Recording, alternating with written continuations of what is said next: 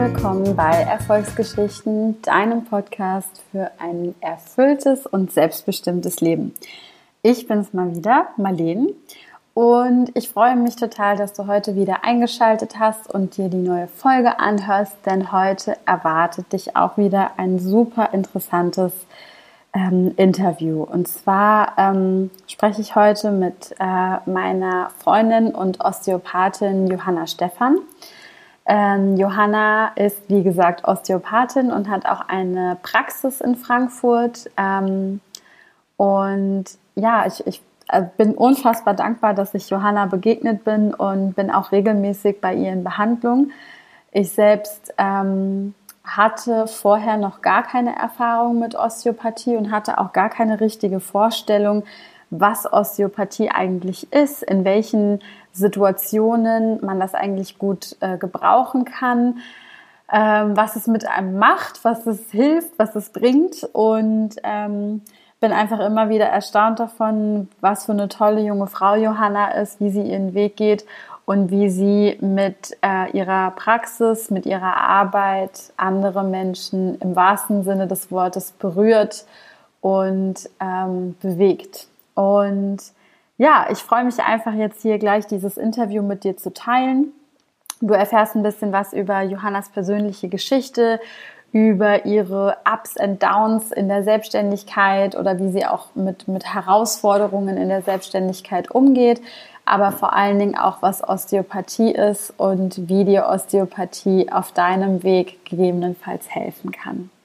Ja, jetzt wünsche ich dir ganz viel Spaß beim Zuhören und freue mich natürlich darüber, wenn du vielleicht Kommentare oder Fragen hast und dich einfach bei uns meldest. Viel Spaß! Hallo, liebe Johanna. Hallo, Marlene.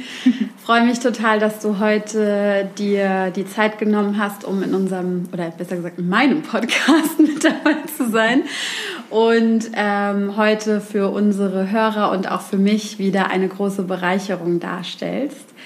Ähm, ich habe im Intro ja schon ein paar Worte über äh, Johanna verloren, aber möchte dir natürlich an dieser Stelle noch mal kurz die Gelegenheit geben, dich einfach noch mal selbst vorzustellen. Ja, vielen Dank. Ich freue mich sehr, ähm, ja, dass du mich gefragt hast, dass ich da sein darf. Also herzlichen Dank dafür schon. Ähm, ja, gerne. Also genau, mein Name ist Johanna Stephan. Ich komme ursprünglich aus der Gegend von Rüsselsheim und ähm, wohne jetzt seit vier Jahren in Frankfurt und habe äh, ja da quasi meine, ich sag jetzt mal, berufliche Laufbahn gestartet. Ähm, das heißt, ich habe nach dem Abitur meine fünfjährige Ausbildung gemacht zur Osteopathin und habe ähm, mich dann freiberuflich in verschiedenen Praxen, ich nenne es jetzt mal beworben. Das heißt, es ist relativ häufig so, dass man da dann freiberuflich startet und habe jetzt seit fast drei Jahren meine Praxis in Frankfurt und ähm, Genau, habe ziemlich am Anfang noch, nachdem ich fertig war, noch eine Weiterbildung gemacht. Das nennt sich FDM, Faszien-Distorsionsmodell in lang gesagt. Das heißt, es geht um eine bestimmte Technik, äh, Faszien zu behandeln. Das habe ich ziemlich zu Beginn gestartet und habe jetzt letztes Jahr im Frühjahr noch die Weiterbildung für Baby- und Kinderosteopathie abgeschlossen. Genau, und bin jetzt seit den vier Jahren eben als Osteopathin tätig. Ja, voll cool. Ich ähm, bin total froh und dankbar, dich äh, Anfang letzten Jahres ja sozusagen wiedergefunden zu haben. Also man muss dazu sagen, Johanna und ich kommen äh, geografisch aus zwei Dörfern, die äh, recht dicht beieinander liegen. Und ähm, wir kennen uns eigentlich auch schon so vom Sehen eine ganze Weile, aber haben irgendwie nie einen engeren Kontakt miteinander gehabt. Und äh, Anfang letzten Jahres auf einem Geburtstag von einer gemeinsamen Freundin, Entschuldigung, ähm, haben wir uns ähm, wieder getroffen und da hatte Johanna mir dann erzählt, dass sie ähm, eben als Osteopathin arbeitet und ähm, in unterschiedlichen, also in Frankfurt ist ja dein Hauptstandort und in äh, Rüsselsheim, also in Königstetten hast du noch eine zweite Praxis und zu der Zeit hast du sogar auch teilweise noch in Mainz behandelt. Und ich habe schon früher häufig was von Osteopathie gehört aber konnte das irgendwie nicht so richtig einordnen oder hatte irgendwie nicht so ganzes Verständnis dafür, was jetzt der Unterschied zu einem Physiotherapeuten oder was es eigentlich genau ist. Noch so vor ein paar Jahren, wo ich noch gar nichts davon ähm, wusste, habe ich das so mit Osteoporose oder so irgendwie gleichgesetzt. Also ich irgendwie habe ich diese ganzen Fachbegriffe nicht so ganz auseinandergedröselt bekommen. Und ähm, vielleicht kannst du uns irgendwie noch mal in deinen Worten aus deiner Erfahrung erzählen, was Osteopathie eigentlich ist. Ja, sehr gern. Ähm, also die Osteopathie ist letztendlich eine ähm, manuelle Therapie. Das heißt, wir ähm, diagnostizieren und behandeln eigentlich ausschließlich mit unseren Händen. Ähm, die Osteopathie kann als komplementäre Medizin betrachtet werden. Das heißt nicht unbedingt in die Schublade, wo sie oft gesteckt wird, als Alternativmedizin, sondern eher als ähm, zusätzliche Behandlungsmöglichkeit zur Humanmedizin. Das heißt, ähm, wir lernen schon auch sehr intensiv und viel über die ganze Funktion und Anatomie und Physiologie und Histologie des Körpers. Das heißt schon sehr fundiertes Wissen, dass man eben auch die Möglichkeit hat, wirklich ähm, zu diagnostizieren. Das ist zum Beispiel auch schon mal ein Unterschied, der ähm, zur Physiotherapie auf jeden Fall da ist, dass wir eben nicht ähm, Patienten bekommen und wissen, ah, der hat das und jetzt mache ich deswegen das, sondern wir ähm, untersuchen wirklich ganzheitlich den ganzen Körper und da schauen wir eben auch nicht nur auf, das, ähm, auf den Bewegungsapparat, das heißt nicht nur auf Muskeln, Knochen und Gelenke, sondern ähm, schauen uns den Körper als große Einheit, als ähm, ja, quasi Fusion aus Körper, Geist und Seele, sage ich jetzt mal an und haben deswegen einen sehr holistischen, ganzheitlichen Ansatz. Das heißt, äh, wir schauen uns neben dem Bewegungsapparat, was ich gerade schon ähm, genannt habe, eben auch noch das Nervensystem an. Das fällt in der Osteopathie, ähm, sprechen wir da oft vom kraniosakralen System. Das heißt, der Schädel spielt für uns eine wichtige Rolle, weil da eben ganz viele Nervenaustritte sind, vor allem von den Hirnnerven. Die Wirbelsäule ist sehr relevant. Das Kreuzbein nimmt mit dem Steißbein noch am Schluss dran. Das ist ein großer Aspekt. Und dann haben wir noch ähm, die ganzen Organe. Das ist bei uns als viszerale Osteopathie zusammengefasst. Und diese ganzen Systeme, die eben aus denen der Körper besteht, ähm, ja, beeinflussen sich eigentlich permanent gegenseitig und ähm, das ist halt sehr schön, dass wir da eben nicht nur uns auf einen Bereich fokussieren, sondern alles mit zusammen anschauen und dementsprechend wird eben geguckt, gibt es irgendwo eine Art Blockade, eine Dysfunktion, eine Störung, wo eben die Bewegungen, die wir eigentlich haben wollen, dass alles im Fluss ist, alles gut versorgt werden kann, dass da öfters irgendwo eine Blockade sein kann. Und äh, das versuchen wir quasi wieder zu lösen. Und da ist aber ein schöner, wichtiger Faktor eigentlich, dass man nicht unbedingt immer den Blick nur auf dem Schlechten, quasi auf dem Krankheitsfeld hat, nicht nur auf der Krankheit bezogen, sondern eher, dass man schaut, okay, wo ist denn auch noch vielleicht ein gesunder Aspekt im Körper, ähm, dass man den quasi auch unterstützt, weil letztendlich können wir ja den Körper nicht direkt heilen, sondern wir können versuchen, die Selbstheilungskräfte im Körper anzuregen, dass der Körper sich von selber aus wieder heilt. Und das fand ich einfach schon immer ein sehr schöner Ansatz gewesen. Genau. Ja, voll, voll toll. Also ich ähm, bin ja auch regelmäßig bei dir in Behandlung und möchte nie wieder darauf verzichten und habe am eigenen Leib fühlen können, ähm, wie sich so eine Behandlung anfühlt und auch gemerkt, wie mein Körper darauf anspricht und reagiert und dann langsam so von deinen Händen Impulse bekommt und dann in Wallung kommt und selbst anfängt, sich wieder so ein bisschen ins Gleichgewicht zu bringen. Mhm. Ähm, jetzt ist es ja so, also du hattest es ja erwähnt, dass du nach deinem Abitur dann entschieden hast, dass du ähm, ja die Osteopathie als deinen Berufsweg oder als deine Berufung ansehen möchtest. Und ähm, jetzt ist es ja so ein Bereich, der mir persönlich nicht so stark präsent irgendwie gewesen ist, zumindest nicht in der Zeit, in der ich mein Abitur gemacht habe. Woher kam denn dein Interesse für Osteopathie und wie hast du dich dafür entschieden, diesen Weg zu gehen? Ja, das werde ich tatsächlich häufiger gefragt. ähm, also es ist relativ simpel. Ich habe einfach selber schon ziemlich früh Beschwerden gehabt. Bei mir sind es vor allem die Rückenbeschwerden gewesen, dass ich, ähm, ja, ich meine, es war mit 15 selber durch Zufall eigentlich auch zu einer osteopathischen Behandlung kam. Und ähm, ich weiß noch, dass ich kurz danach, glaube ich, zu meiner äh, Mutter gesagt habe, boah, das ist ja auch mal super spannend. Und also ich war einfach sehr fasziniert davon, wie man nur mit den Händen, ähm, wenn es gut läuft, so viel Gutes tun kann, sage ich jetzt einfach mal. Ähm, ja, das hat mich einfach sehr fasziniert und ich habe schon immer gern ähm, mal Leute massiert oder ich hatte zumindest nie ein Problem damit. Das werde ich ja auch manchmal gefragt, hier findest du es nicht komisch, so nackig an fremden Menschen rumzudoktern oder so, aber damit hatte ich jetzt an für sich noch nie ein Problem und ähm, ja, ich fand es einfach toll, wie man ähm, auf so eine nicht invasive Weise ähm, ja, den Körper so anregen kann, dass er sich von selbst einfach wieder heilt. Also vor allem diese Philosophie dahinter fand ich eigentlich so, so spannend und faszinierend, dass ähm, das, was ich sonst immer so grob im Kopf hatte, was ich vielleicht sonst machen könnte, ähm, ja, irgendwie schnell hinten angeflogen ist eigentlich und das klar war, okay, das möchte ich gerne machen. Von daher war es die eigene Erfahrung. Ja. Und was ist so ähm, deine Motivation bei der Arbeit? Was ist so, also wie kann man sich deinen Alltag eigentlich irgendwie vorstellen? Wie, wie, wie sieht so eine typische Woche irgendwie bei dir aus? Und was ist, sind die Aspekte deines Alltags, die deine Leidenschaft befeuern und dir die Motivation geben, das zu tun, was du machst? Also das ähm, Schöne ist, vor allem jetzt auch durch die Selbstständigkeit wahrscheinlich noch mal mehr, dass ähm, jeder Tag und jede Woche ziemlich unterschiedlich sind.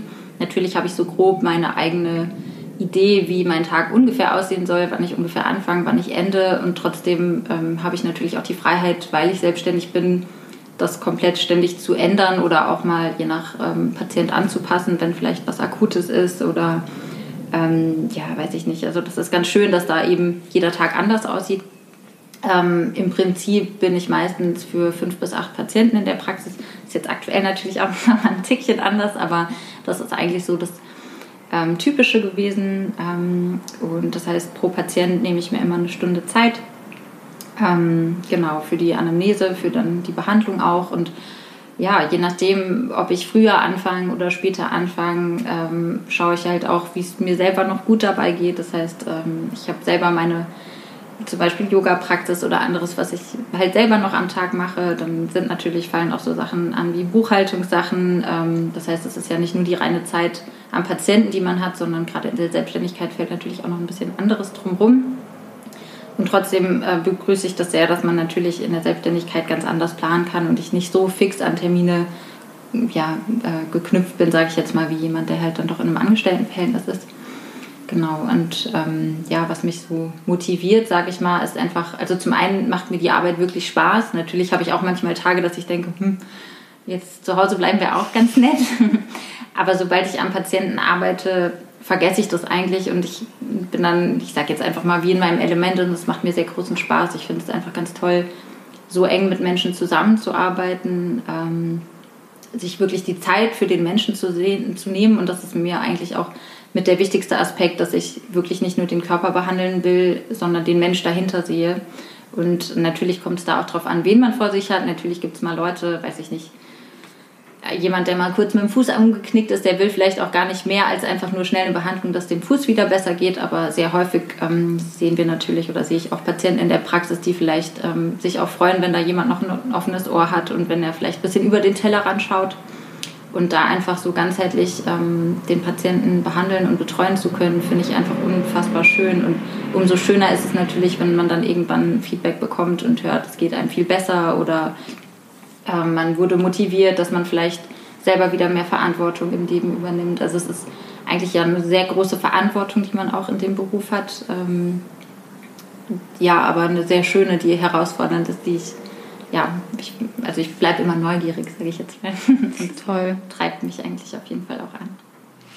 Und mit was für Beschwerden, Symptomen oder aus, aus welchem Grund würde man am ehesten mm, eine osteopathische Behandlung aufsuchen? Also du hattest es eben schon so erwähnt, es gibt manchmal akute Dinge. Kannst du uns da vielleicht einfach so ein paar typische akute Sachen oder halt auch chronische Dinge nennen, bei denen eine osteopathische Behandlung irgendwie gut ergänzend zu anderen medizinischen Behandlungen ähm, ja, angebracht mhm. werden kann?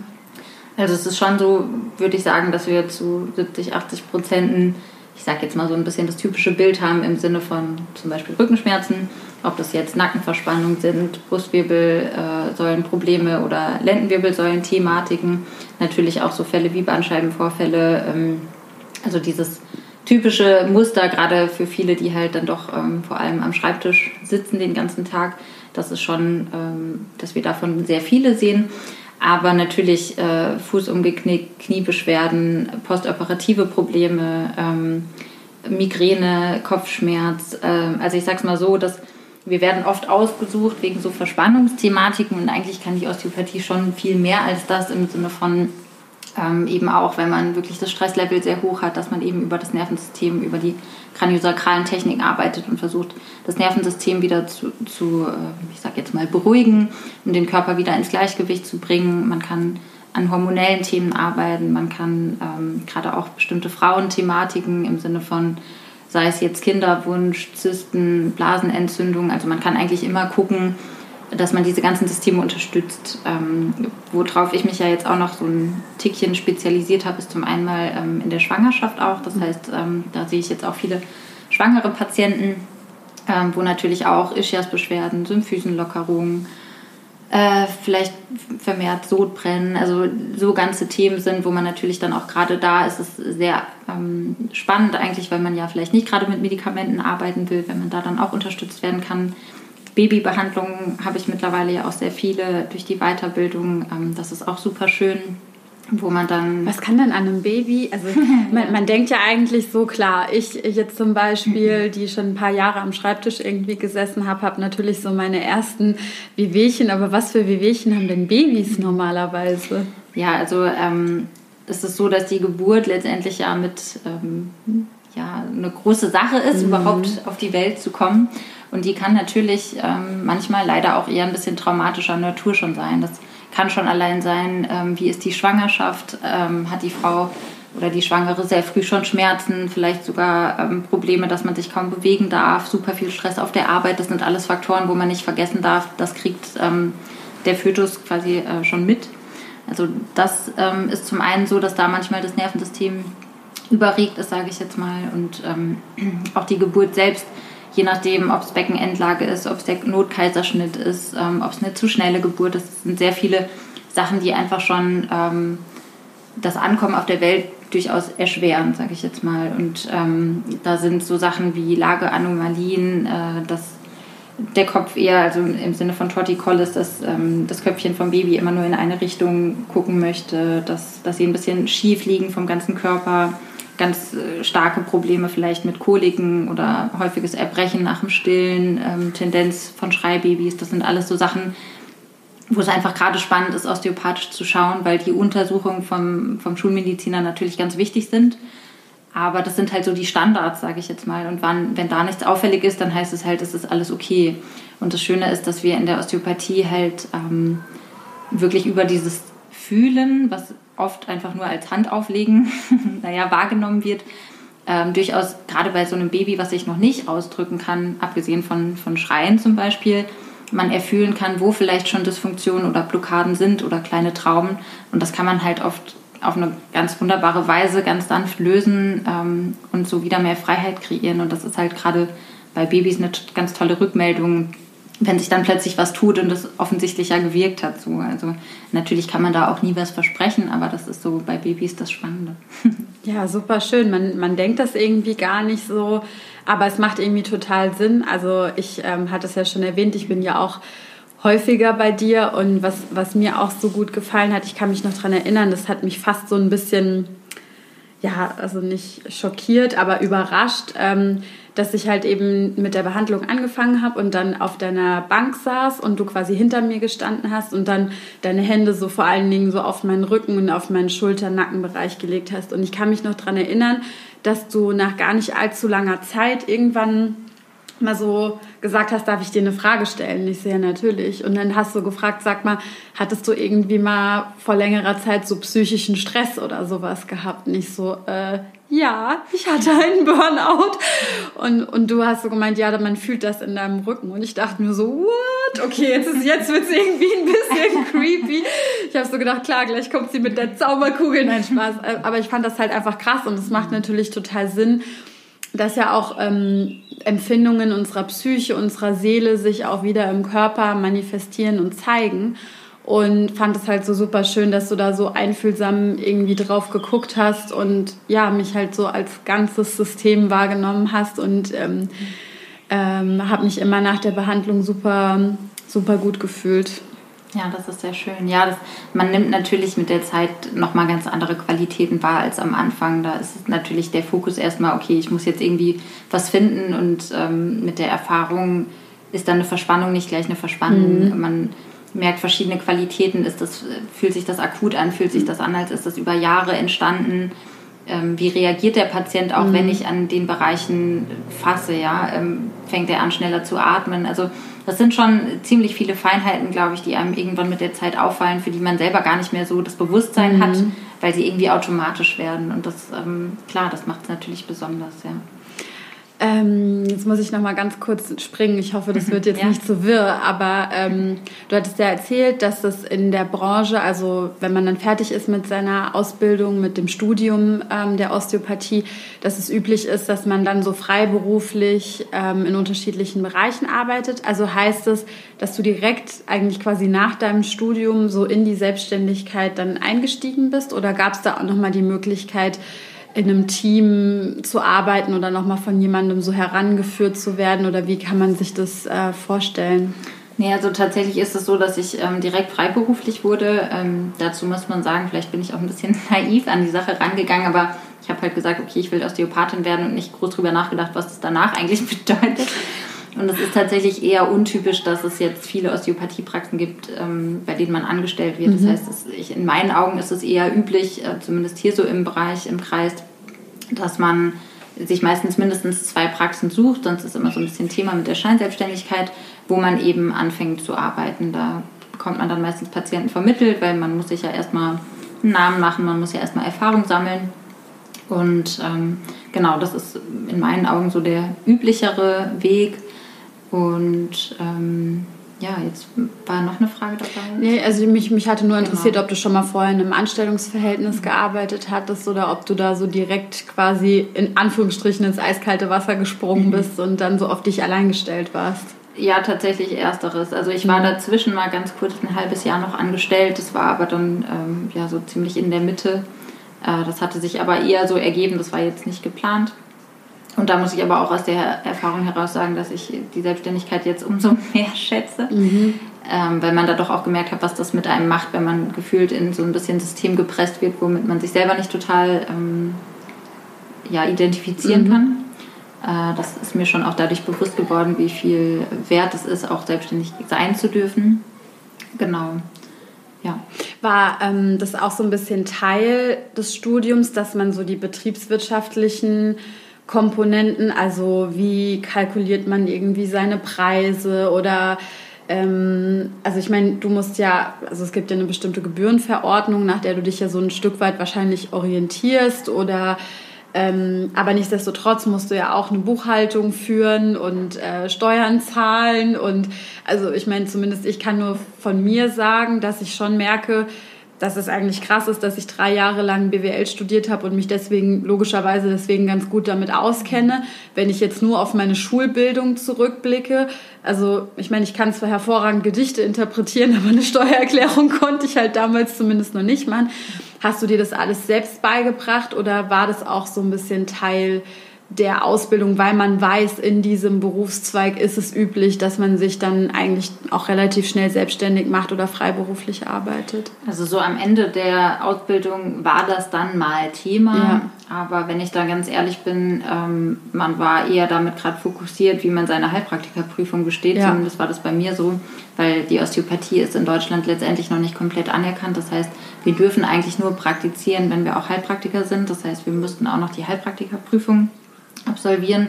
Und das war einfach zu einer Phase, wo man vor den ganzen Endprüfungen stand, wo das einem noch sehr weit weg kam, was dann irgendwann mal ist, dass ich zugeben muss, da gab es Input, aber nicht sonderlich viel.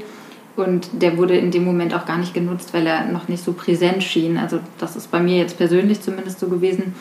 Das heißt, äh, ja, da wird man an für sich, ähm, was heißt schon alleine gelassen, aber wenn man da eher so ein bisschen wie so ein naives Vögelchen wie ich jetzt da reingeht, dann hat man dann auch irgendwann festgestellt, äh, oh Mist, ähm, da muss ich ja noch ein paar Sachen beachten. Also es war schon eher so ein rein schlittern und nicht total planvoll da reingehen. Also definitiv, da habe ich dann auch viel gelernt in, in der ersten Zeit und vieles war mir nicht so bewusst. Und gleichzeitig muss ich sagen, ich hatte nie Angst vor der Selbstständigkeit. Mhm. Ich habe das ähm, gedacht, okay, jetzt bin ich halt selbstständig und ja. ähm, habe da so, so meinen Weg dann gefunden. Aber das war für mich jetzt auch nie Stress oder so. Mhm. Also, weil da auch manche Fragen oder gefragt haben, boah, so früh schon selbstständig und Ich habe mir gedacht, ja und? Also mhm. ich habe das jetzt auch nie so als, als krass empfunden, weil es für mich halt irgendwie so normal schien. Ja. Also, genau, aber definitiv. Also da hätte man natürlich schon noch ein bisschen schöneren, mehr Input kriegen können.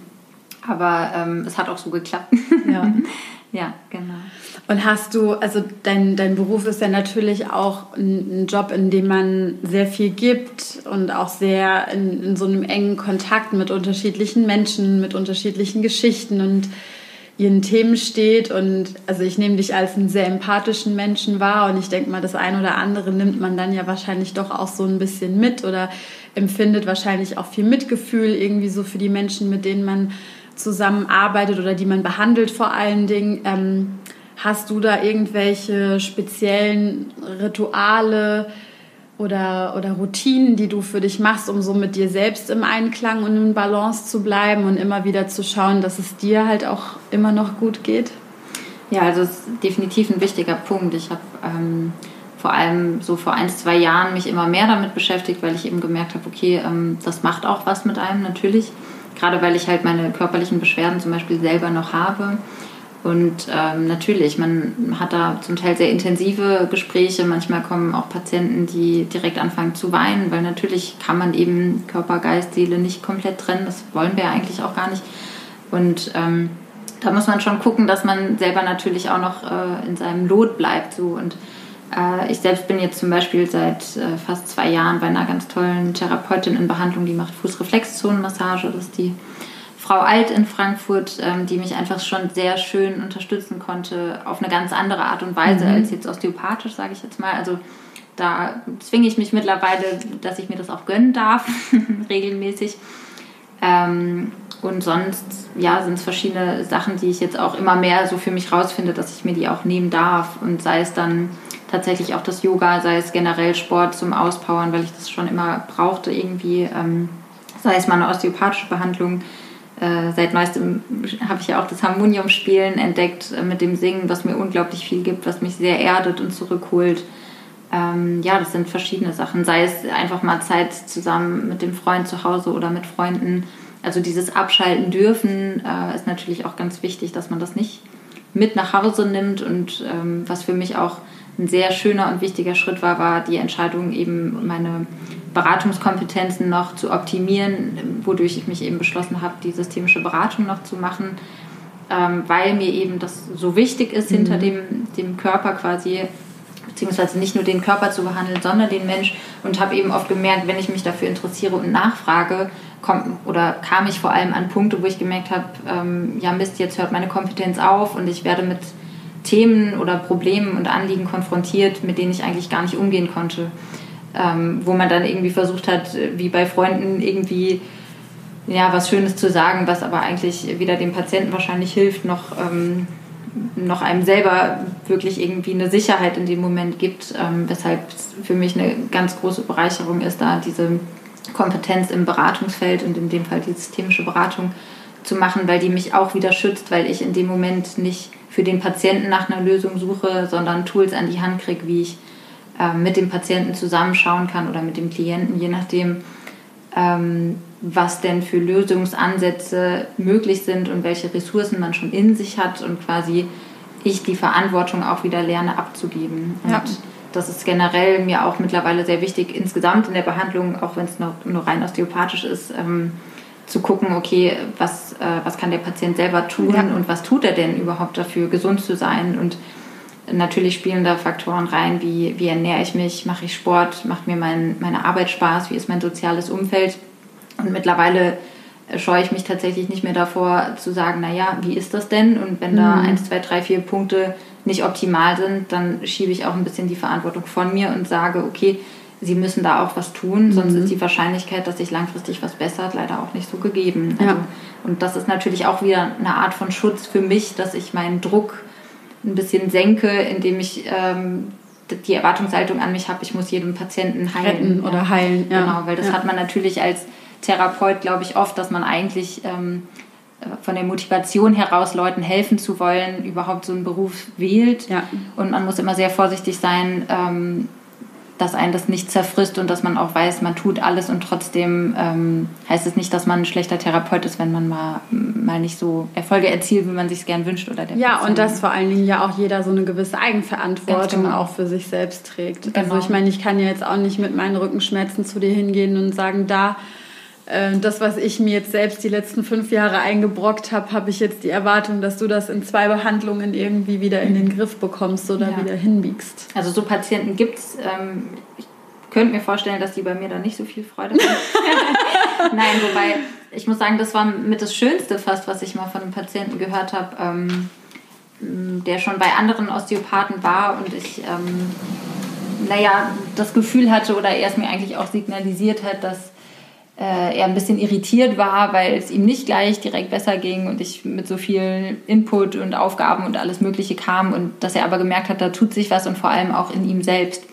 dass er wieder Motivation hat, was zu tun und im Nachhinein wollte er dann bei mir bleiben, weil er es schön fand, dass ich ihn motiviere und dass ich ihn dazu bringe, dass er selbst in den Prozess kommt. Und ähm, auch wenn das erstmal für mich auch irritierend war, im Nachhinein war das eigentlich super schön, weil mhm. man quasi in dem Menschen auch wieder was angeregt hat und ja. nicht nur auf körperlicher Ebene, sondern auch auf kognitiver. Und das, ähm, wenn das passiert, ist super schön. Ja. ja. Toll. Ja, echt ein, ein ganz toller Beruf oder auch ein ganz toller Weg, den du da für dich gefunden hast. Das bringt mich auch schon direkt zur nächsten Frage. Ähm, der Podcast heißt ja Erfolgsgeschichten. ja. ähm, und mich würde als allererstes mal interessieren, hast du für dich eine Definition für dich persönlich, was für dich Erfolg bedeutet? Ja, das ist tatsächlich keine einfache Frage. Ähm, also ich würde mal sagen, dass Erfolg für mich mittlerweile am ehesten bedeutet, ähm, auch wenn das ein bisschen ausgelutschtes Wort ist, die Work-Life-Balance in einem äh, ja, sehr harmonischen Bereich zu bringen, im Sinne von, ich habe optimalerweise eine Arbeit, die mich erfüllt, die mir Spaß bringt und am besten auch noch ähm, eine Art von Gehalt, mit der ich das Leben führen kann, was ich gerne haben möchte, auf realistischer Ebene. ähm, plus, dass ich ähm, so erfüllt bin in meinem privaten Leben, was Freunde betrifft, was meine Hobbys betrifft, was Familie betrifft, dass ähm, da eben nicht so eine Schere entsteht im Sinne von, ich kann nur das eine haben oder das andere. Und ich glaube, wenn man das für sich rauskristallisiert, ähm, ja, ich weiß nicht, ob das jetzt die richtige Antwort für Erfolg ist, aber ich tue mich fast ein bisschen schwer mit dem Wort, glaube ich, weil. Ähm, Was stört dich an dem Wort? Hm, das, für mich ist Erfolg klingt, äh, ich will nicht sagen negativ belastet, aber ähm, für mich hat das fast so ein bisschen Druck mhm. hinten dran bei dem Wort ähm, erfolgreich sein, weil so ein bisschen die Frage ist, okay, ja, also ich, ich würde fast eher sagen erfüllt. Mhm. Also das finde ich fast ja. das schönere Wort, ja. weil, weil das Erfüllte eher, finde ich, zu dem passt, was ich gerade versucht habe zu erklären mhm. mit der Work-Life-Balance.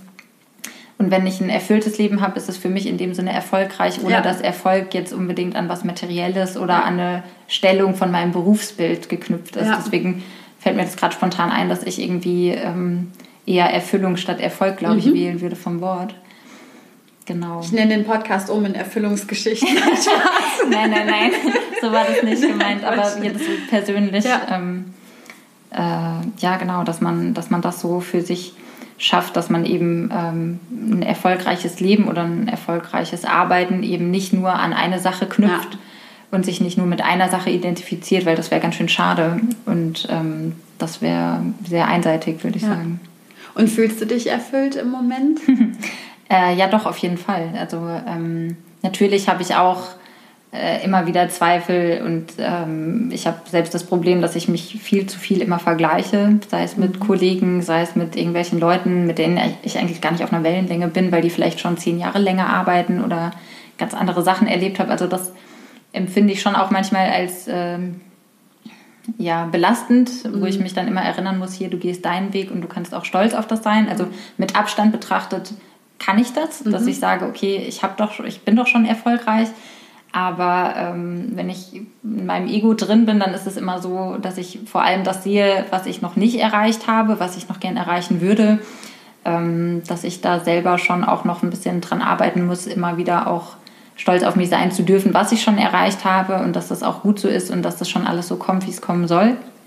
Also das, ähm, das schon und trotzdem auf jeden Fall, ich, ich liebe meinen Beruf, ich sehe noch ganz viel, was ich alles machen möchte. Und ähm, auch sonst durch die Selbstständigkeit würde ich sagen, habe ich eine große Freiheit auch, wie ich mich irgendwie noch persönlich weiterentwickeln darf, wie ich mich noch entfalten darf, was für jemanden, der vielleicht eine Zwölf-Stunden-Woche hat, in dem Sinne gar nicht möglich ist. Und das ähm, ist natürlich super schön, was ich auch, ähm, ja, auch wertschätzte und wertschätzen möchte. Ja. Und was, was steht da noch so auf der Liste? Was würdest du noch gerne in Zukunft irgendwie erreichen oder ähm, was sind so die Wünsche, die, du, die dir vorschweben? Ja, also in ähm, ist so ganz verschiedenes. Also zum einen gibt es ganz viele spannende ähm, Fortbildungen einfach in der Osteopathie, mhm. die mich noch weiterbringen. Ähm, zum Teil interessieren mich bestimmte Frauenthemen noch, ähm, wo man noch tiefer in die Materie bei bestimmten Krankheitsbildern oder Symptomen eintauchen kann.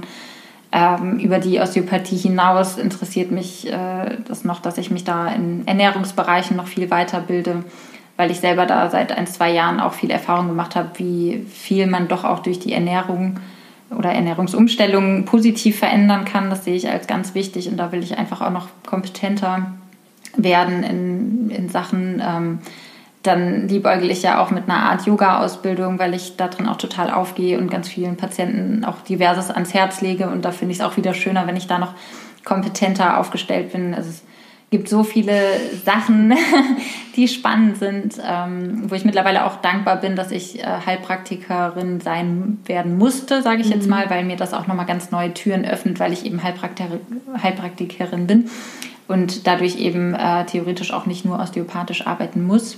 Auch die gerade diese systemische Therapie und genau. ähm, auch was so Ernährung und sowas angeht, da ist ja auch ganz oft die Basis, dass man auch so eine Heilpraktiker, weiß nicht, genau. ob man das genau. Lizenz oder irgendwie so, aber halt so eine Prüfung abgelegt haben. Genau, muss. also das, das ist natürlich schon auch viel wert. Also was mir schon auch ganz wichtig ist, ähm, ich finde es selbst manchmal nicht so cool, wenn ich dann ähm, irgendwie sehe, okay, Leute machen 20 Sachen und nicht so richtig. Mhm. Also natürlich, meine Base ist immer die Osteopathie.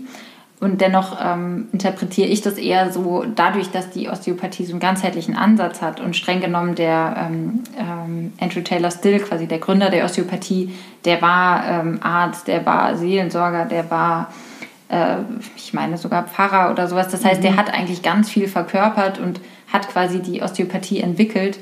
Bedeutet aber, der hatte auch nicht einfach nur sein osteopathisches Wissen, weil das entstand ja durch ihn erst. Durch dieses ganzheitliche eben und auch durch genau. eine Perspektive aus unterschiedlichen Bereichen. Genau, von ja. daher ähm, ist meine Interpretation, wenn ich dieses ganzheitliche System oder diese ganzheitliche Anschauung auch wirklich leben möchte ähm, und praktizieren möchte, dann äh, bleibe ich immer Osteopath von meiner Philosophie und trotzdem will ich mir halt bestimmte Sachen noch dazu holen, ähm, dass ich da halt noch mehr Kompetenzen habe. Und trotzdem ist natürlich ganz wichtig, dass man irgendwann sieht, sei es jetzt in der systemischen Beratung, wenn da jemand ist, der noch nicht in Therapie ist, aber eigentlich eine Therapie noch wichtiger ist als einfach eine Beratung, dass man das natürlich sieht und dass man das auch kommuniziert. Genauso, wenn ich da jemanden habe, den ich mit Ernährung beraten möchte und aber sehe, da ist noch ein Krankheitsbild, dass der natürlich schulmedizinisch auch ähm, noch ähm, in guten Händen ist. Das ist natürlich, finde ich, ganz wichtig, dass ja. man natürlich weiß, wer man ist und was man kann und dass man natürlich sich drumherum auch noch weiter schult, aber dass man nicht irgendwann überheblich wird und sagt, ich kann oh übrigens Gott. alles. ja, das ist, finde ja. ich, ganz wichtig, weil das erlebt man durchaus auch nicht selten bei Osteopathen, die dann ein bisschen abheben und meinen, sie sind jetzt Gott. Und ähm, das ist mir auch ganz wichtig, da immer schön auf dem Boden zu bleiben. Ja. Genau. Ja, ich habe ähm, letztens so angefangen, ein Buch zu lesen. Das fand ich super interessant. Das heißt Peak und ähm, ist von einem Arzt geschrieben, der viel so mit Profisportlern ähm, arbeitet. Und der hat in, im Intro so ein bisschen diese zwei Modelle erklärt zwischen einem Experten und einem Generalisten. Und oftmals sagt man ja halt, ein Generalist, der weiß von allem ein bisschen was, aber von nichts irgendwie so richtig. Und der Experte hat halt nur seinen Fokus auf dieses eine kleine Teil irgendwie gerichtet. Und gerade wenn man sich einen menschlichen Körper anschaut, der ja so komplex ist, ist es schon ganz gut, wenn man nicht nur den rechten Fußzeh irgendwie perfekt verstanden hat und beherrscht, sondern auch irgendwie sieht, okay, krass, dieser Fußzeh ist halt auch an einem Fuß dran und dieser Fuß ist an einem Bein und dieses Bein ist an einem Körper. Und die haben auch alle einen Einfluss darauf. Und was der so ein bisschen beschrieben hat, das hat mir super gut gefallen. Er hat quasi einen Hybrid gegründet und hat halt gesagt, es gibt den Expert Generalist, also quasi jemanden, der schon ein Thema hat, wo er sagt, das ist mein Baby, aber ich gucke auch mal, was macht man in anderen Sportarten, was gibt's für andere Philosophien oder was hat Ernährung für einen Einfluss irgendwie darauf und sich dann halt in unterschiedlichen Bereichen noch weiterbildet und das dann wiederum auf seine Kernkompetenz irgendwie so ein Stück weit anwendet. Und ähm, das hat mir irgendwie ganz gut gefallen. Also, ja. ja, das passt ganz gut, denke ich, dazu. ja. ja. Ja, super, super spannend und einfach auch total krass. Und ich glaube, du bist einfach ein super neugieriger, wissensdurstiger, offener Mensch, der ähm, einfach nie aufhört, weiterzulernen und sich weiterzubilden. Ähm, was würdest du denn sagen, so aus osteopathischer Sicht, was wäre aus osteopathischer Sicht ein Erfolg? Hm. Ja, ähm, das würde ich jetzt fast nochmal differenzieren wollen im Sinne von ähm, Erwartungshaltung des Patienten und des Therapeuten mhm. im Sinne von, ähm, also ich könnte natürlich sagen, so ich habe jetzt meine Behandlung gemacht, das, was ich auffällig fand, habe ich gelöst. Ja. Äh, der Körper ist wieder im Fluss, fertig. Und wenn der Patient dann nach ein, zwei Wochen kommt und sagt, hat sich nichts verändert, dann kann ich das als erfolgreich empfunden haben. Ja. Aber der Erfolg ist für den Patienten gefühlt ausgeblieben, jetzt als mhm. Beispiel. Ja? Das heißt, ähm, das ist auch was, was finde ich ganz wichtig ist zu kommunizieren. Letztendlich ähm, kann ich das behandeln, was ich finde. Mhm. Wie der Körper darauf reagiert, weiß ich nicht. Der eine reagiert erstmal mit Erstverschlimmerung und dann wird es peu à peu besser. Dem anderen geht es einen Tag später direkt besser. Dem anderen passiert vielleicht erst nach zwei, drei Behandlungen was. Das heißt, das ist schon mal sehr unterschiedlich. Und dann kommt es auch so ein bisschen drauf an, würde ich sagen, ähm, was hat der Patient für eine Erwartungshaltung. Mhm äh, komme ich mit einem akuten Problem und will, dass es nach ein, zwei Behandlungen weg ist mhm. und das klappt, dann ist es wahrscheinlich erfolgreich. Es gibt aber auch Patienten, die kommen, die kommen dann mit dem Satz, sie sind meine letzte Rettung. Ich habe schon fünf bis 20 Jahre meine Beschwerden und ich war schon bei zehn Ärzten und Heilpraktikerinnen und sie sind jetzt meine letzte Hoffnung so in die mhm. Richtung. Und manchmal kann da auch die Erwartungshaltung sein, gar nicht beschwerdefrei zu mhm. sein, sondern dass man sich aus einem Zustand heraus, der eh nie mehr perfekt werden kann, ähm, ja, so eine Unterstützung wie nur möglich wünscht, mhm. sage ich jetzt mal. Dass es einfach nicht darum geht, schmerzfrei zu werden, aber dass man einfach eine bessere, ja, ähm, eine Grundbesserung vom, mhm. vom Gefühl hat, sage ich jetzt mal. Und das ist so ein bisschen, deswegen finde ich schwierig zu sagen, ähm, was in dem Sinne wirklich erfolgreich ist oder nicht. Und jetzt könnte man sogar noch eine Schiene weitergehen und sagen, ähm, natürlich ist es für mich am erfolgreichsten, wenn der Patient nur einmal käme. Mhm. Was mein Ego als Therapeut betrifft, was mein Ego betrifft, dass mein Plan aber auch voll sein muss, wäre schon wieder. also jetzt so ganz ja, blöd gesagt, ja. ist natürlich in keinster Weise eine Motivation, aber wenn jeder Patient nur einmal kommen müsste, dann ähm, sieht es natürlich auch wieder anders aus, dass man viel mehr brauchen würde äh, weil es allen direkt wieder gut geht. Also das ist in keinster Weise natürlich eine Motivation, aber deswegen ist es jetzt ganz interessant zu sagen, okay, um welchen Erfolg geht es jetzt eigentlich? Mhm. Das finde ich gar nicht so leicht. Aber also ich, ich habe nur mal so auch mal für mich drüber nachgedacht, einfach... Ähm, was ich super spannend fand, schon direkt nach der ersten Behandlung, die ich von dir hatte, kann ich mich daran erinnern, dass ich so richtig gefühlt habe, wie mein Körper darauf angesprochen hat. Also du hast irgendwas auf jeden Fall in mir bewegt. Ich weiß nicht, du kannst dich vielleicht auch noch daran erinnern, meine rechte, mein rechter Rippenbogen, du hast es so schön genannt, der war richtig verbacken. Also die, die ganze ähm, fasziale Struktur oder alles halt irgendwie so über meinem rechten Rippenbogen war irgendwie super verklebt. Dann ist mir auch wieder eingefallen, dass ich ähm, in einem Jahr, auch in dem Jahr, in dem ich so ähm, dann die Burnout-Diagnose bekommen habe, dass ich da sogar drei Lungenentzündungen in dem Jahr hatte und dass sogar vor allen Dingen der rechte Lungenflügel am meisten halt irgendwie von der Lungenentzündung betroffen war. Also wo ich dann auch wieder so, mein, man kann jetzt nicht darüber streiten, es ist schwierig, das jetzt wirklich herauszufinden, ob das eine was mit dem anderen zu tun hatte, aber für mich in meiner Definition, in meiner Wahrheit hatte ich irgendwie das Gefühl, das hat was miteinander zu tun.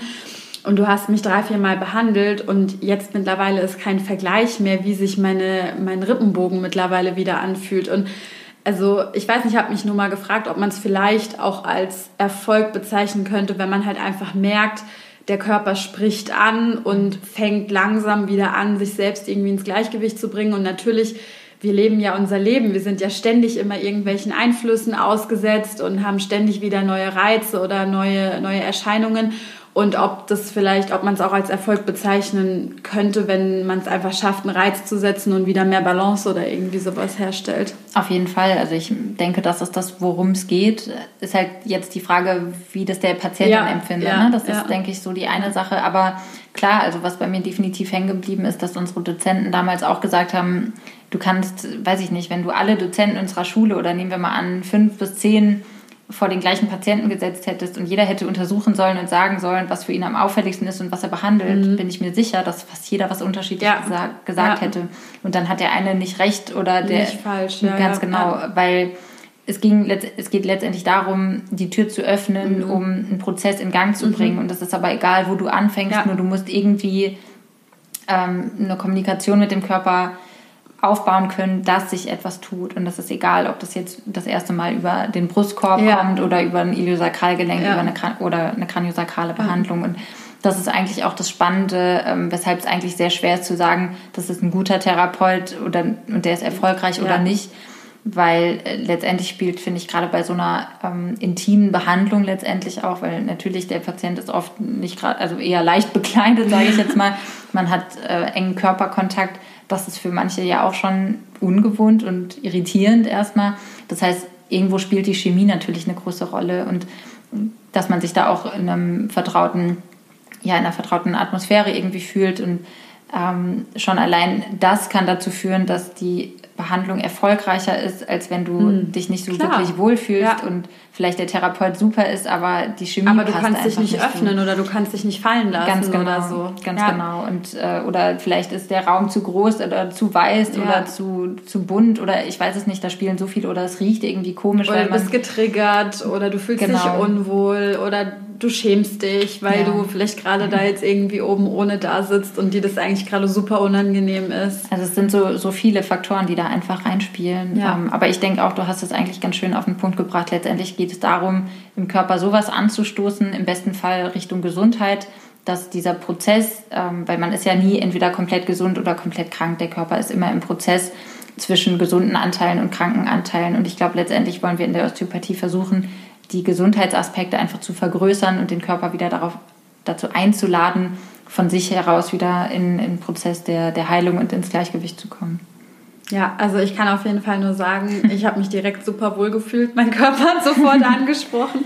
Ich ähm, bin aber auch vom Typ her, glaube ich, jemand, ich liebe es, angefasst zu werden. Und ich meine, gut, jetzt auch nicht von jedem. Also will jetzt auch nicht einfach so random auf der Straße von irgendwelchen Fremden angefasst werden, aber hatte bei dir direkt das Gefühl, dass ich mich ähm, öffnen kann und auch verletzlich oder offen sein kann und hatte keine Angst davor, mich irgendwie zu öffnen. Und ich gehe mal schon auch davon aus, dass das wahrscheinlich gute Voraussetzungen sind, mhm. um dann hinterher, also dass, dass der Körper dann auch entspannt ist und mhm. eher halt im Parasympathikus ist ja. und sagt, ich kann loslassen und gucken, Fall. Was, was passiert. Also was vielleicht auch noch wichtig wäre zu sagen für die Zuhörer, die jetzt noch keine osteopathische Behandlung hatten, ähm, man muss jetzt auch nicht Angst haben und denken, dass das immer gleich auf eine Psychoschiene geht oder dass das immer, immer das ganz, ganz ganzheitliche sein muss. Ähm, es kommt, finde ich, sehr darauf an, wer da einfach ist. Wo man gerade steht. Ganz genau, wo man steht und was ja. man braucht. Und wenn es wirklich einfach nur die Rückenverspannung durch ja. die schlechte Haltung am Schreibtisch geht, äh, dann war es das vielleicht auch manchmal. Ja. Also natürlich geht es jetzt nicht darum, aus was Kleinem immer einen Elefanten zu machen. Ja. Aber wichtig ist, wenn man eben zu den Menschen gehört oder einfach gerade an einem Punkt im Leben ist, wo das andere einfach mit reinspielt, ist, finde ich, dann mir sehr wichtig, das eben auch als Großes und Ganzes zu sehen. Aber natürlich darf man auch in Anführungsstrichen nur mit einfach körperlichen Verspannungen in Behandlung kommen. Man muss jetzt nicht aus allem da irgendwas genau. interpretieren und mhm. äh, irgendwie ein Riesending genau. draus machen, sondern also es kann ja wahrscheinlich auch von Mal zu Mal dann unterschiedlich sein, was man mit auf die, auf die Behandlungsbank bringt oder genau. mit sich rumträgt. Ja. Ähm, ja, ich hatte eben noch eine Frage. So. Jetzt machst du das Ganze ja auch schon eine ganze Weile. Also du die Ausbildung, die, das Studium hat fünf Jahre gedauert und jetzt bist du bereits seit vier oder fünf Jahren auch im, im Beruf sozusagen tätig. Ähm, hast du auf deinem Weg bis zu dem Punkt, wo du jetzt gerade bist, auch irgendwie mal Widerstände oder Hindernisse oder irgendwie schwierigere Momente erlebt, ja, wo du irgendwie mal so ein bisschen ins Struggeln gekommen bist? Ja, also klar, die Anfangszeit war schon nicht ohne im Sinne von, äh, man hat Praktika gemacht, man, man war irgendwie trotzdem so behütet und plötzlich ist man fertig und zack, der erste Patient kommt und äh, sie sind meine letzte Rettung und jetzt hat man die ganze Verantwortung. Der Patient zahlt nicht wenig Geld und also das habe ich schon definitiv im Kopf, dass so die ersten Patienten äh, schon sehr herausfordernd mhm. waren, bis man, weil man irgendwie immer das Gefühl hatte, aber ich kann doch noch gar nichts, ich weiß doch noch gar nichts, bis man schnell in die Position kommt, dass man merkt, hm, ich weiß eigentlich ja doch ganz schön viel. Mhm. Ähm, und so hat sich eigentlich dann schnell hm, in irgendeiner Form Selbstbewusstsein gebildet, äh, weil man gemerkt hat, okay, man, man kann schon mehr, als man immer dachte. Und weil man einfach auch diese Rolle einnehmen muss, weil natürlich, wenn ich da stehe, hm, ich weiß es nicht und ich bin unsicher, kannst du dir vorstellen, wie sich der Patient fühlt. Wahrscheinlich nicht gerade in Sicherheit oder geborgen oder in guten Händen. Das heißt, da war ich erstaunt, wie schnell das eigentlich dann, dann gut ging. Mhm. Ähm, genau, also das, das war definitiv am Anfang ein bisschen schwierig. Gut, und was für mich dann persönlich ein bisschen schwierig noch war, in ähm, einer Praxis, in der ich in Frankfurt auch war, ähm, wurden wir dann alle irgendwann, ich sage jetzt einfach mal, zwangsangestellt aus diversen Gründen. Und da hatte ich leider mit einem Chef, war das nicht so einfach. Mit dem einen war es super, mit dem anderen schwieriger.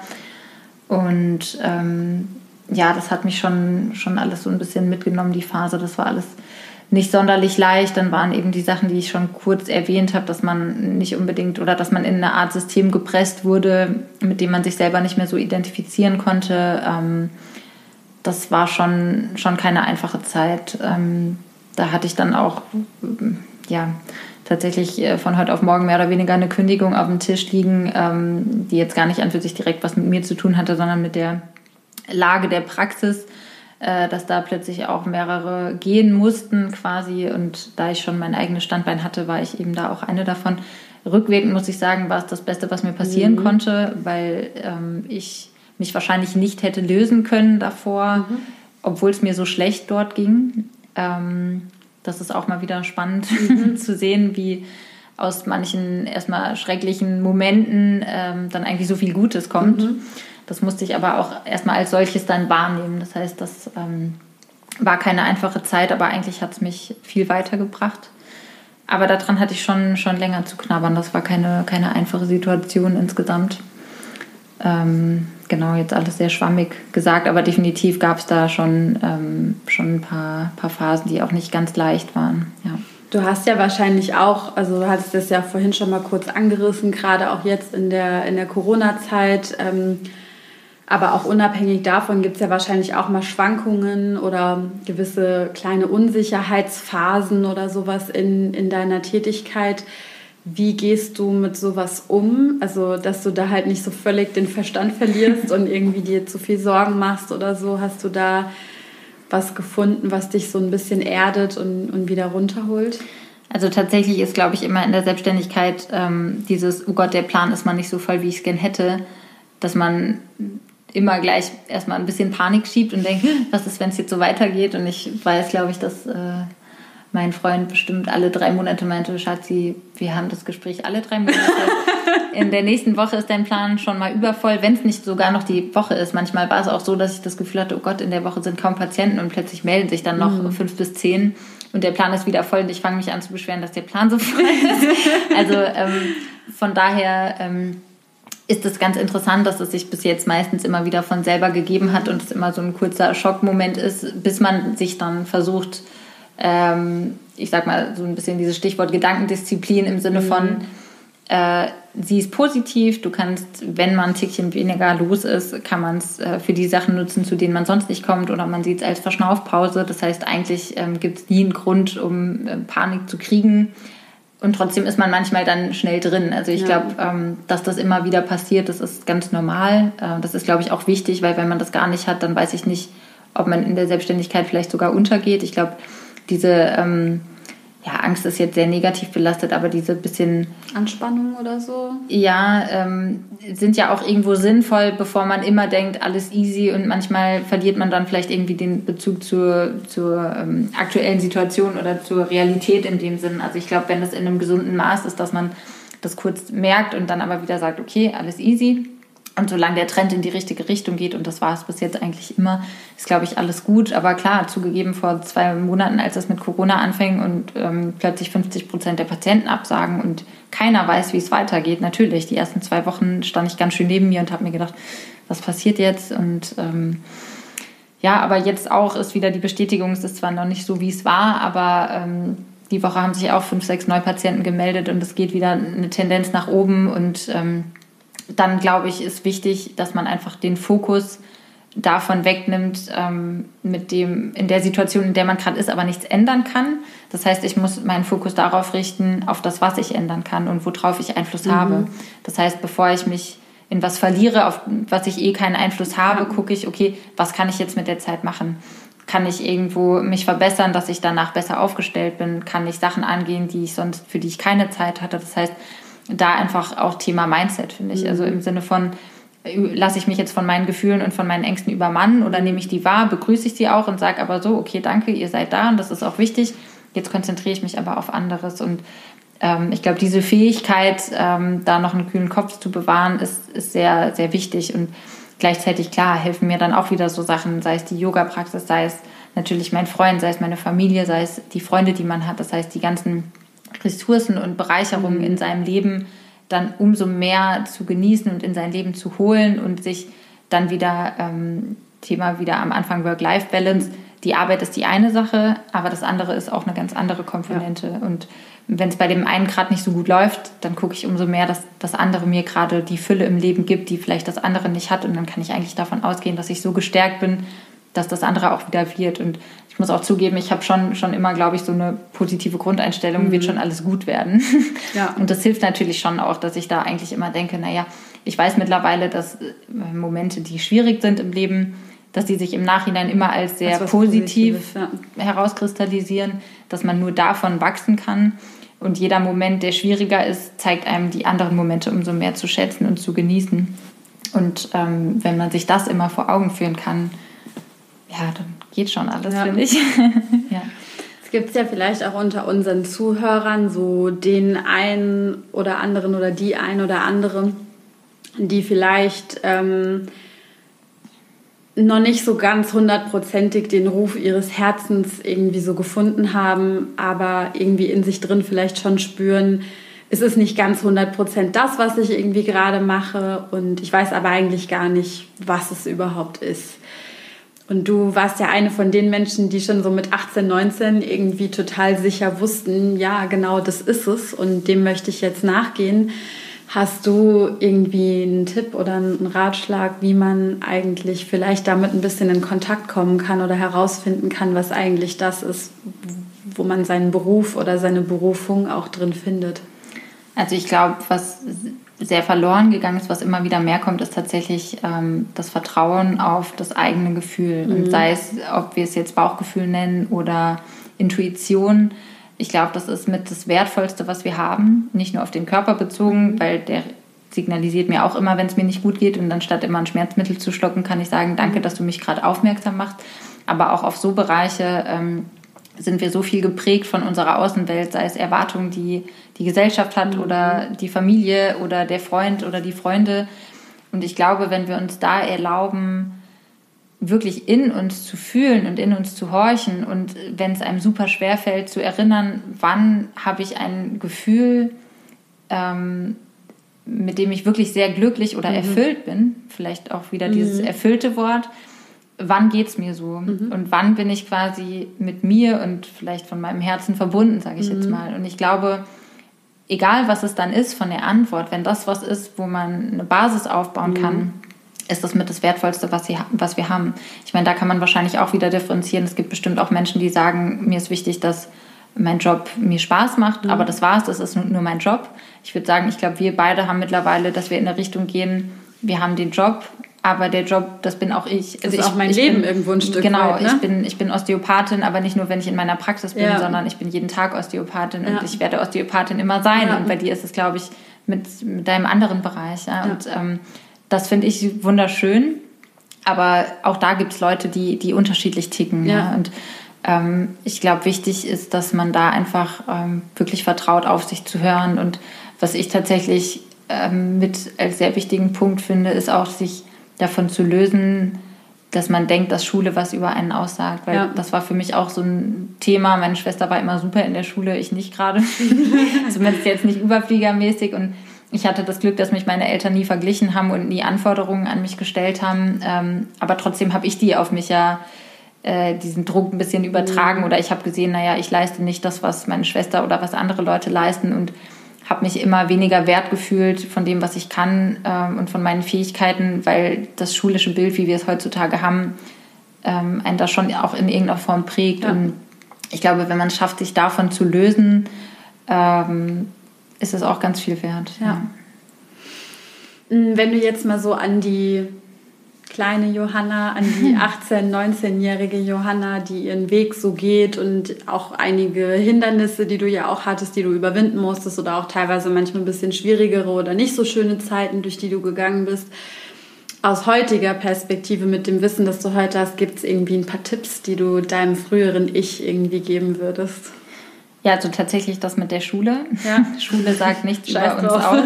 ja. ja. zumindest ja. sagt nichts in dem Sinne aus, wie wir es vielleicht doch sonst ja. so eingetrichtert bekommen.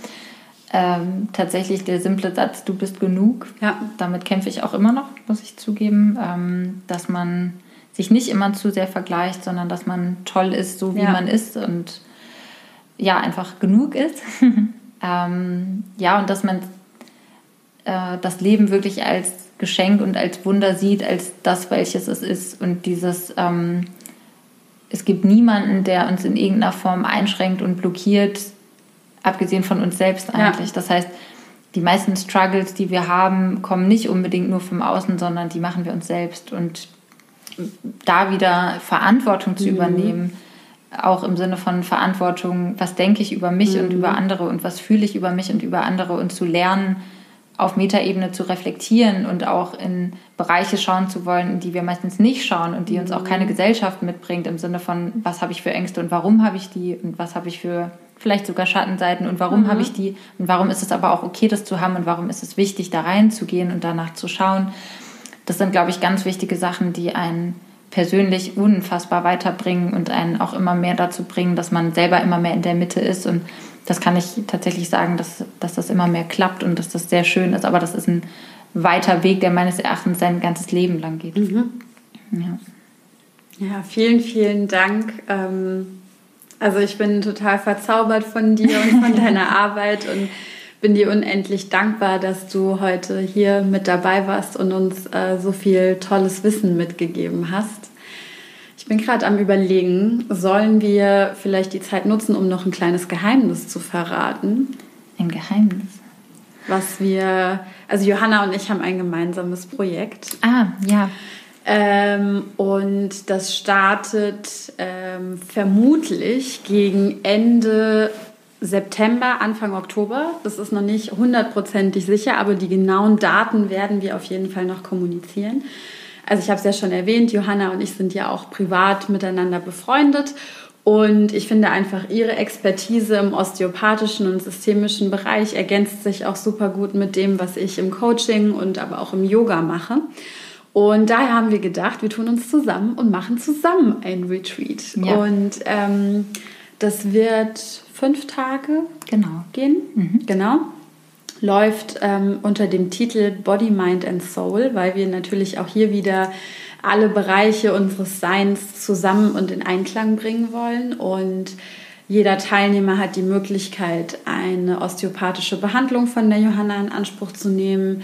Es gibt jeden Tag Yoga-Unterricht, es wird unterschiedliche Impulsvorträge von uns geben zu unterschiedlichen Bereichen, die eben Körper, Geist und Seele ansprechen und betreffen ähm, eine wunderschöne Location mit äh, leckerem äh, Organic, Vegan Food und ähm, äh, ja, Spa und Wellness und allem, was man sich nur so vorstellen kann. Und ähm, wir werden schon bald dazu nähere Informationen auf unseren Kanälen kommunizieren. Und falls du auch Interesse daran hast, dich mal osteopathisch behandeln zu lassen und gerne mehr über Johanna erfahren möchtest, packe ich auch nochmal deine Internetseite und deinen Instagram-Account in die Show Notes rein, damit du dich gerne auch mit Johanna vernetzen kannst und äh, vielleicht mal einen Termin vereinbaren kannst, wenn du das möchtest. Ja, ansonsten ähm, möchte ich mich nochmal ganz herzlich bei dir bedanken, dass du mit dabei warst. Das war wirklich wunder wunderschön und ähm, freue mich schon sehr auf unser gemeinsames Projekt. Ja, das kann ich nur zurückgeben. Vielen, vielen Dank, dass du mich ähm, überhaupt da haben oder bei dir haben wolltest, möchtest im Podcast. War mir eine Ehre. Hat ganz viel Spaß gemacht und ähm, ich freue mich auch schon sehr auf unsere Zusammenarbeit. Und ähm, ja, ich hoffe, ich konnte dem einen oder anderen Hörer ein paar Sachen ein bisschen näher bringen und freue mich natürlich, äh, von euch zu hören. Vielen, vielen Dank.